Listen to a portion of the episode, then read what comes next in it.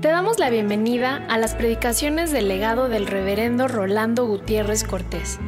Esperamos que sea de bendición e inspiración para tu vida.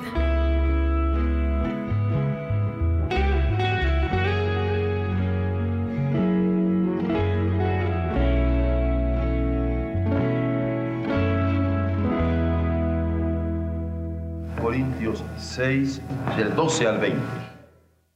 Término que poco usamos en nuestro vocabulario cotidiano. La castidad. Pero es de lo que vamos a hablar hoy. Todas las cosas me son lícitas, mas no todas convienen. Todas las cosas me son lícitas, mas yo no me dejaré dominar de ninguna. Las viandas para el vientre y el vientre para las viandas. Pero tanto al uno como a las otras destruirá Dios. Pero el cuerpo no es para la fornicación, sino para el Señor. Y el Señor para el cuerpo. Y Dios que levantó al Señor, también a nosotros nos levantará con poder. ¿No sabéis que vuestros cuerpos son miembros de Cristo? Quitaré pues los miembros de Cristo y los haré miembros de una ramera. De ningún modo. ¿O no sabéis que el que se une con una ramera es un cuerpo con ella? Porque dice, los dos serán una sola carne. Pero el que se une al Señor, un espíritu es con él. Huid de la fornicación. Cualquier otro pecado que el hombre cometa está fuera del cuerpo, mas el que fornica contra su propio cuerpo peca. ¿O ignoráis que vuestro cuerpo es templo del Espíritu Santo, el cual está en vosotros, el cual tenéis de Dios? y que no sois vuestros, porque no habéis sido comprados por precio. Glorificad, pues, a Dios en vuestro cuerpo y en vuestro espíritu, los cuales son de Dios. Primera carta a los tesalonicenses, capítulo 4. A los corintios leímos acerca de la castidad a los tesalonicenses leeremos la exhortación a mantenerse puros. Por lo demás, hermanos, os rogamos y exhortamos en el Señor Jesús que de la manera que aprendisteis de nosotros cómo os conviene conduciros y agradar a Dios, así abundéis más y más, porque ya sabéis qué instrucciones os dimos por el Señor Jesús. Pues la voluntad de Dios es vuestra santificación, que os apartéis de fornicación, que cada uno de vosotros sepa tener a su propia esposa en santidad y honor, no en pasión de concupiscencia, como los gentiles que no conocen a Dios. Que ninguno agravie ni engañe en nada a su hermano, porque el Señor es vengador de todo esto como ya os hemos dicho y testificado, pues no nos ha dado Dios inmundicia ni llamado a ella, sino a santificación. Así que el que desecha esto, no desecha a hombre, sino a Dios, que también nos dio su Espíritu Santo. Amén. La acción pastoral de Dios atiende nuestra santificación. En tanto que Padre, porque Él es santo. En tanto que Hijo, porque Él es santo. Y en tanto que Espíritu, porque Él es santo. Cuando como Padre se revela al profeta Isaías, la expresión del profeta es santo, santo, santo. Y el reconocimiento que se da es toda la tierra, está llena de tu gloria. Entre tanto que Hijo, eres el Santo, el Santo del Padre, porque lo ha apartado, y el Santo para nuestra santificación. Y justamente cuando Él habita como Santo en nuestros corazones por la fe, nuestras vidas han de responder con santidad, porque su naturaleza de redentor es de santo. En tanto que espíritu, también llamado santo por antonomasia, siempre que nos dirigimos al espíritu nos dirigimos a él como el santo espíritu de Dios, es también herencia nuestra que de parte del Padre y de parte del Hijo hemos recibido para ser testigos. Y para ser testigos en santidad en medio del mundo. Por eso cuando nosotros hablamos de la acción pastoral del Padre, la acción pastoral del Hijo, la acción pastoral del Espíritu Santo que está en medio de nosotros, cuidándonos, sosteniéndonos, consolándonos. Estamos hablando de una pastoral de santificación. Es todo un proceso, porque nosotros vamos teniendo una relación más íntima con el Padre en tanto que hijos. Vamos teniendo una relación más íntima con el Hijo en tanto que redimidos. Vamos teniendo una relación más íntima con el Espíritu Santo en tanto que investidos por su poder. A niveles naturales, nosotros lo podemos entender. Cuando hemos sido pequeños, nosotros nunca entendimos lo suficiente a los papás. A medida que pasan los años, vamos dándonos cuenta del papel que tiene un padre en la formación de un hijo y de cuánto le debemos a estos padres acerca de nuestro vivir ahora, en su amor, en su educación, en su deseo para con nosotros. En tanto que redimidos, nunca podemos pesar lo suficiente cuando apenas estamos siendo redimidos. Nos alegra, saltamos de alegría cuando sentimos el perdón de nuestros pecados.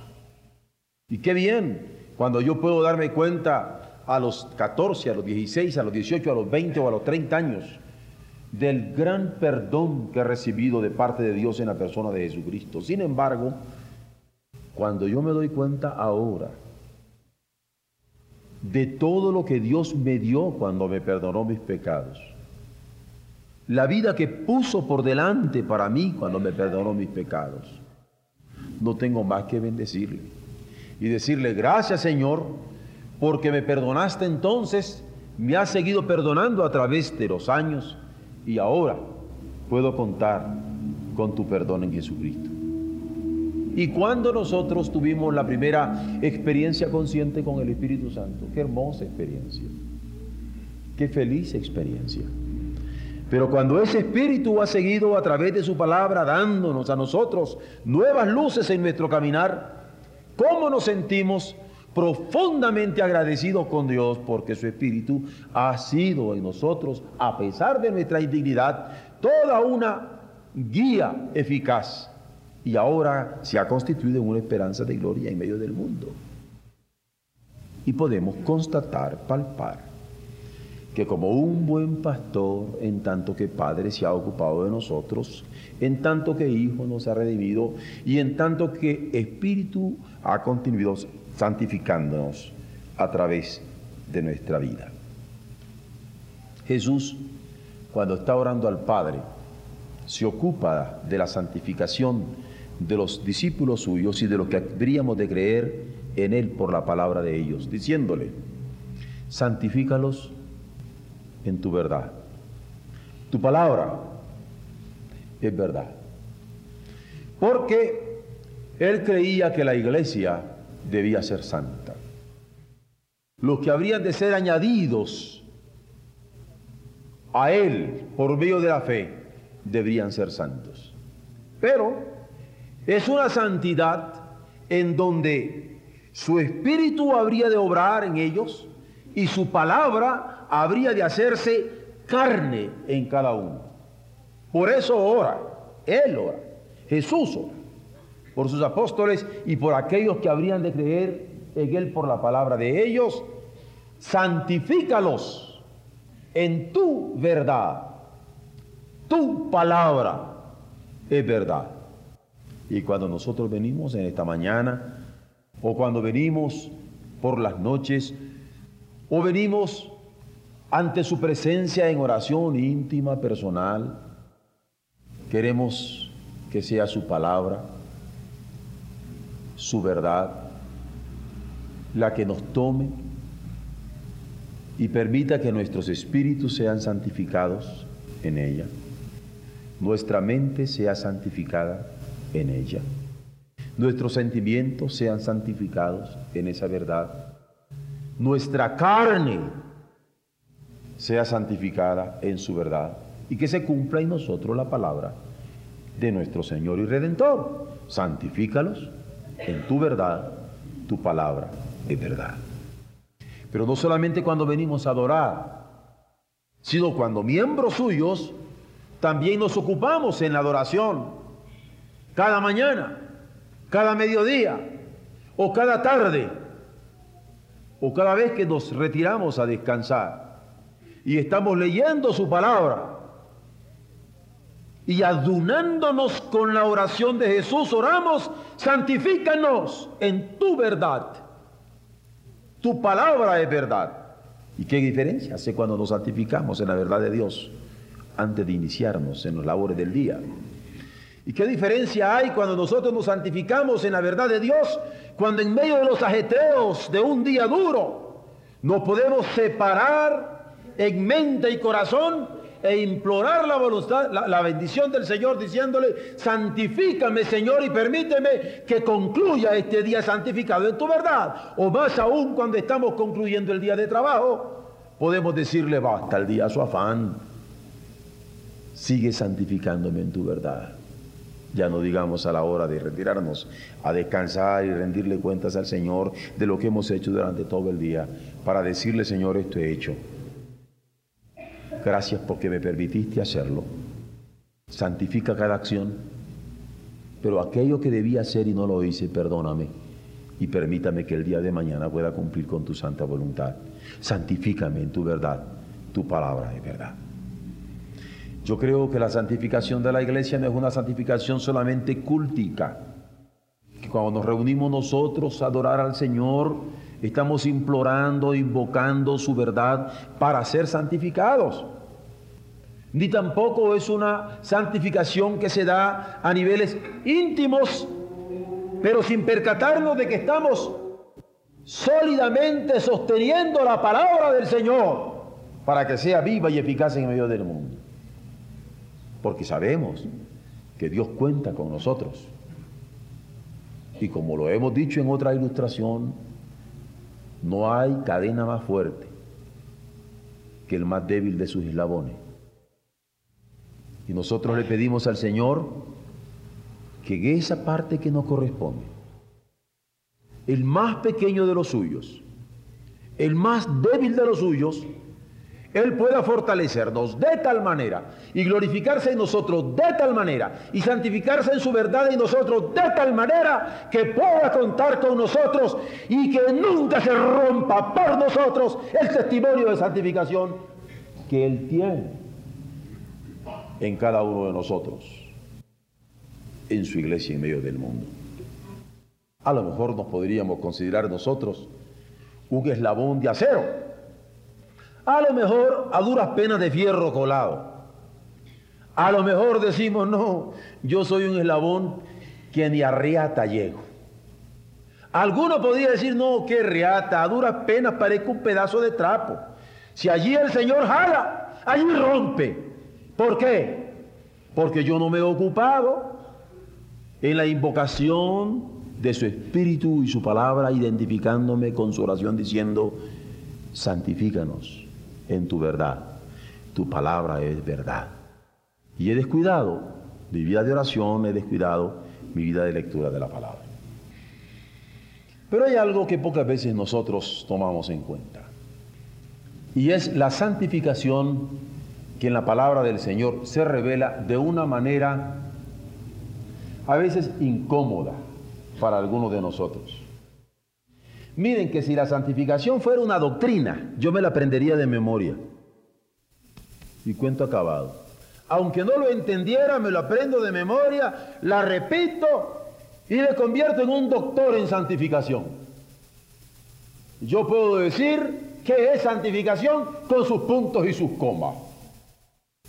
Ah, pero cuando la santificación no es doctrina que yo tengo que creer o que memorizar, sino vida que conjugar.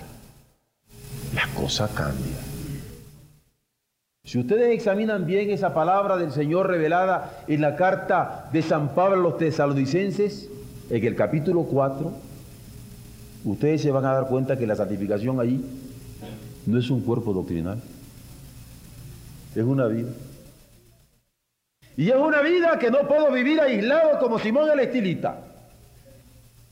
Es una vida donde yo no puedo responder de ella como si me metiera en un nicho. Y allá aislado del mundo, yo decir, soy santo.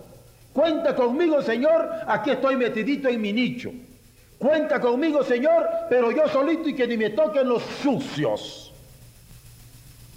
¿Qué dice esa carta de Pablo a los tesalonicenses. ¿Lo pueden ver? Primera Tesalonicenses 4. La santificación por la que Jesús está orando por los suyos, para que fueran santificados en su santísima verdad, aquí tiene otra dimensión. Se vive en la relación del matrimonio. Nadie puede pensar que la santificación se da aislado del el matrimonio. Esta es la voluntad de Dios, vuestra justificación. ¿Y qué significa eso? Que cada uno tenga su propia esposa en santidad y honor. Podría parecer como exagerado eso de decir que cada uno tenga. Luego, en vez de decir que se tenga la esposa, dice que cada uno tenga su propia esposa en santidad y honor. Porque esta es la voluntad de Dios, vuestra santificación. No se puede recitar de memoria la doctrina de la santificación y apestar a demonios en la vida íntima del matrimonio. Y esta es la voluntad del Padre. Y esta es la voluntad del Hijo. Y esta es la voluntad del Espíritu Santo. Y no se lo dice a sus apóstoles, a su iglesia en general, si me lo dice a mí, en tanto que esposo de una mujer. Se lo dice a usted, en tanto que esposo de su propia esposa, para hablar con términos bíblicos, exageradamente bíblicos, su propia esposa. Y es que la acción pastoral de Dios atiende la santificación. No hay medias tintas, no hay claroscuro hay blanco-negro. El marido se santifica en su relación matrimonial. Léanlo allí, por favor, devocionalmente, reverentemente, obedientemente, y vamos asimilando esta verdad de Dios y vamos asumiendo esta verdad de Dios y no le demos vuelta, porque nosotros somos expertos en andarle dando vueltas a la palabra. Allí está. Tan verdad es que Jesús ora por la santificación de su iglesia en su verdad como verdad que el Señor nos llama a santificación en nuestra relación matrimonial, en tanto que hombres casados. Dios nos permita ser edificados en la lectura de su palabra. Cuando ustedes en este día o en esta semana tomen este pequeñísimo pasaje que habla sobre la pureza, para darse cuenta qué significa santificación. Porque esta es la voluntad de Dios, nuestra santificación. Y esta santificación, cuando somos matrimonio, se da en nuestra relación matrimonial. Lo insisto porque a veces hay personas que dicen, ay pastor, ando buscando cuál es la voluntad de Dios. No tenga problema, ahorita se la digo. Ahora, primera licencia. Cuatro, usted es casado, allí la tiene. No me pegue brincos. Tomemos la palabra, asimilemos la palabra y asumamos la palabra como hombres y como mujeres de Dios. La acción pastoral de Dios atiende la santificación de sus hijos. En tanto que iglesia, amén. En tanto que matrimonios, amén. Cuidado. Pero hay más. Hay más. De tal manera hemos de tratar a nuestra esposa que cuando nosotros por alguna razón actuamos contra ellas en manera impropia, uno, mancillando nuestro lecho, actuando en concupiscencia como gente carnal, no estamos santificándonos. Dos, cuando nosotros físicamente agredimos, nuestras oraciones tienen estorbo. Primera Pedro 3.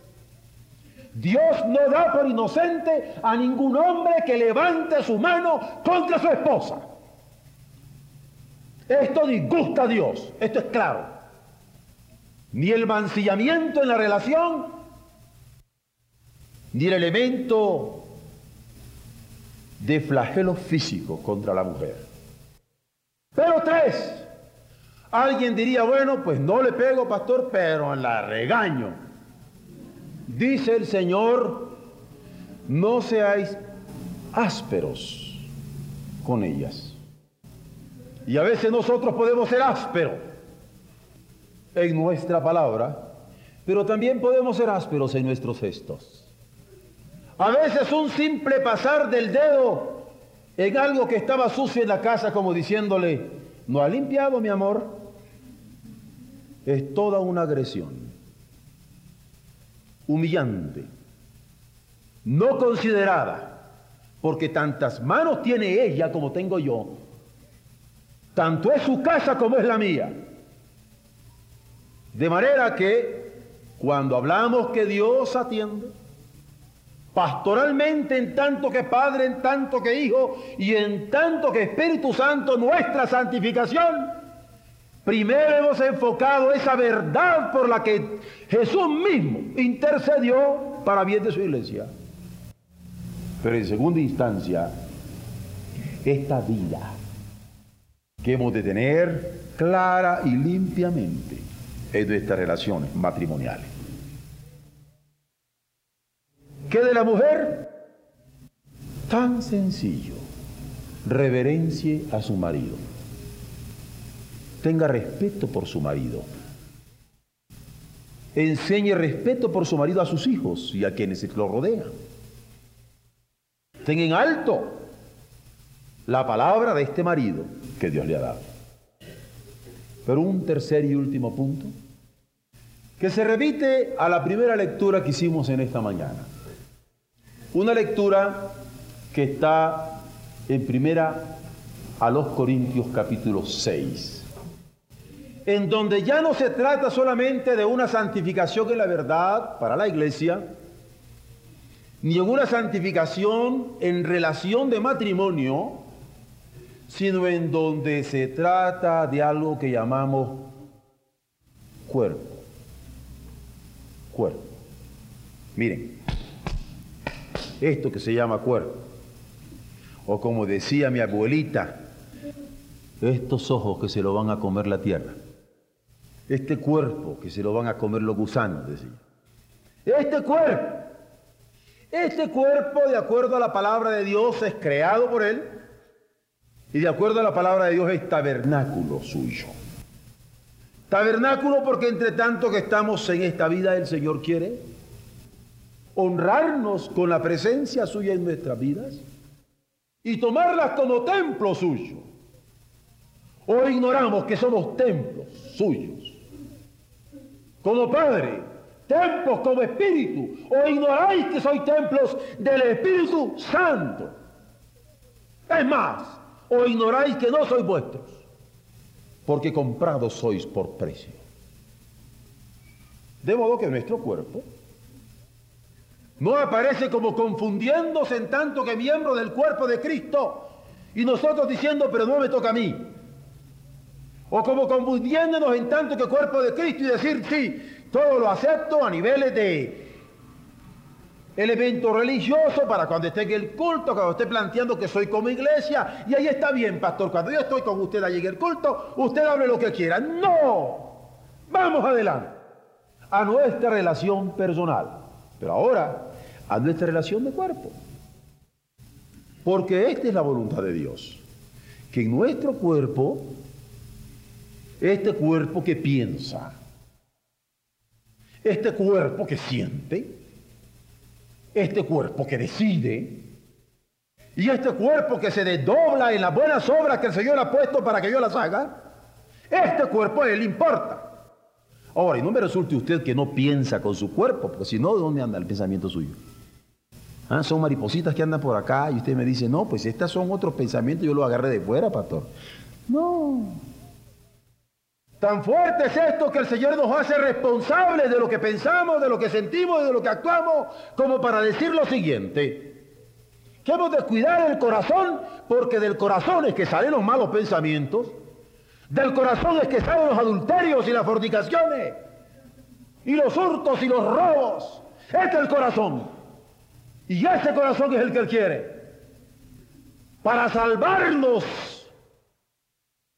de que nuestros cuerpos sean dados como pasto del infierno a través de nuestra incontinencia, a través de nuestras carnalidades, a través de nuestras pasiones desordenadas. Y la santificación, de acuerdo a la palabra del Señor, atiende a nuestro cuerpo. Este cuerpo estos cuerpos que tenemos. Estos cuerpos que tenemos que lavar porque si no los lavamos y no nos bañamos y en todos los días. Este cuerpo.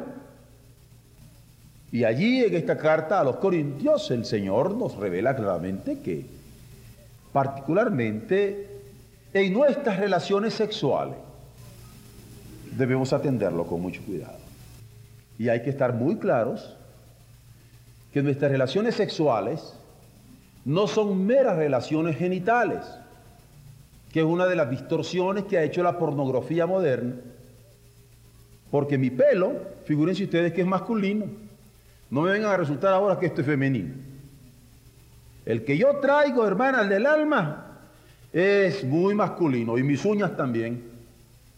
Y no me vengan a resultar que esta mano es mano de mujer. No, yo fíjense que no. Todo yo fui hecho por Dios masculino.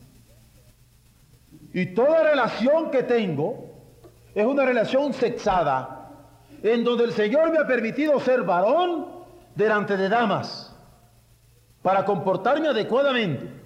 Pero entre todas ellas, una me ha dado el Señor por esposa. Pero las relaciones sexuales van a tener grados y el Señor está atendiendo concretamente en este caso estas relaciones que se podrían dar a niveles de concupiscencia como las genitales. Por eso Él dice, cuidado. porque se entrega una ramera, está entregando todo el cuerpo del Señor para eso. Y es pecaminoso, es contrario a la voluntad de Dios. Y la acción pastoral del Padre es una acción de amor en favor de sus hijos, y la acción pastoral del Hijo es una acción de amor en favor de sus redimidos. Y la acción pastoral del Espíritu Santo es una acción de amor de aquellos que tiene para que seamos testigos y podamos cantar, mantener el faro ardiente. Arrojar su luz al mar. Que si hay almas pereciendo, las podréis así salvar. Y qué terrible sería, varones que ustedes estén cantando ahorita, mantener el faro ardiendo. Y el pecado está carcomiendo la vida, el cuerpo, las relaciones matrimoniales de cada uno de ustedes. Y terrible cosa si no tenemos como iglesia. Y terrible cosa si siendo personas no tenemos conciencia de la santidad a la cual Dios nos llama. La acción pastoral de Dios es esto. Pero hay en la cuarta página del sermón que han recibido en esta mañana una conclusión que yo quisiera que quedara como eso en el corazón de nosotros. Porque es un ruego del apóstol Pablo cuando le está escribiendo a los hermanos de Roma para decirles, presentad vuestros cuerpos en sacrificio vivo y presentarle a Dios nuestros cuerpos hoy es una bendición. Porque no vamos a decir, allí estuvimos en espíritu con ustedes. No, aquí estamos en cuerpo y espíritu. Estamos presentando al Señor nuestros cuerpos para adorarle. Por eso estamos aquí, ¿no es cierto? Y si alguien nos dice, ah, tú estabas en espíritu. No, no, no, aquí estaba yo en cuerpo y espíritu. Presentad vuestros cuerpos pero al venir a presentar nuestros cuerpos, el apóstol dice, presentad vuestros cuerpos en sacrificio vivo. Y como dice el himno, cual viva, santa ofrenda, me entrego a ti, mi Dios. Mi todo a Dios consagro, cual viva, santa ofrenda, me entrego a ti, mi Dios. Presentad vuestros cuerpos en sacrificio vivo. Y continúa diciendo, santo. Santo. Santo en lo personal, santo como pareja, porque somos llamados a ser un mismo cuerpo. Ya no sois más dos, sino uno. Por eso es que Dios se revela a través del cuerpo de cada quien y a través del cuerpo que ha constituido cuando ante sí hemos hecho un voto matrimonial. Presentad vuestros cuerpos cuando como iglesia estamos como miembros de su cuerpo. Porque somos cuerpo suyo, llamados a santidad en él, sí o no. Y así venimos en lo personal, como pareja, como familia, como redimidos a presentar nuestros cuerpos, cuerpo presente, en sacrificio vivo, santo agradable a Dios. Porque esto es un culto de gente inteligente, no de brutos ni de bestias. La palabra es clara. Es un culto racional de quien tiene entendederas, no solamente a niveles carnales, psicológicos, sino a niveles espirituales. Y gloria a Dios cuando por fe entendemos que Dios ha hecho lo que se ve de lo que no se veía.